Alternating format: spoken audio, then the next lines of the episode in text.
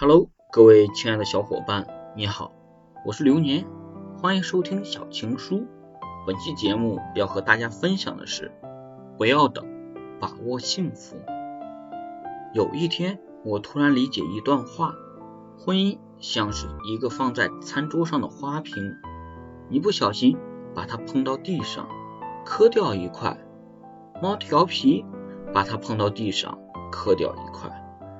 岁月让它再旧一点。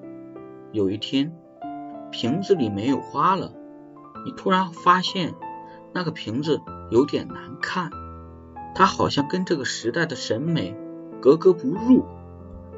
你想要扔掉它，换一个跟桌布很搭配的，可是它是你的结婚礼物，你又有点舍不得。你想起从前从家具市场买桌子。你跟人家讨价还价得到的，他夸你砍价好厉害，你说要把瓶子装满花，那就是我想要的生活。可是生活忙起来，花在瓶子里枯萎了，也没有人换。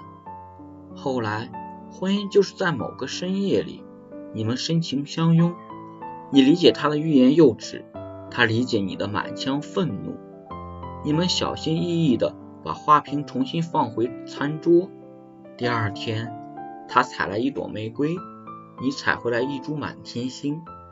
你们笑着说：“不搭啊，没关系，慢慢努力吧。花瓶里的花会越来越多的，有的枯萎，有的新生，总有一天姹紫嫣红，会好看的。至于花瓶丑不丑，谁知道呢？”大家都在开心的看花，所以啊，你真的需要几天时间去采一些漂亮的花，重新放到花瓶里。你确实不知道意外和惊喜哪个先来。放在购物车里等着降价的那套护肤品也会下架，你喜欢的那家炸鸡和奶茶店也会搬家。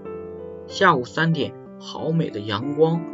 你忘记抬头看一眼，想起来就黑了天。你收藏的电影、学习资料、生活小技巧，后来再也没有看过一眼。所以你说的那句“等有空再说吧”，不过是一句安慰。所以不要等，把握幸福，把握现在。好的，朋友，本期节目到这里就已经结束了。感谢您的收听，我是流年，我们下期再会。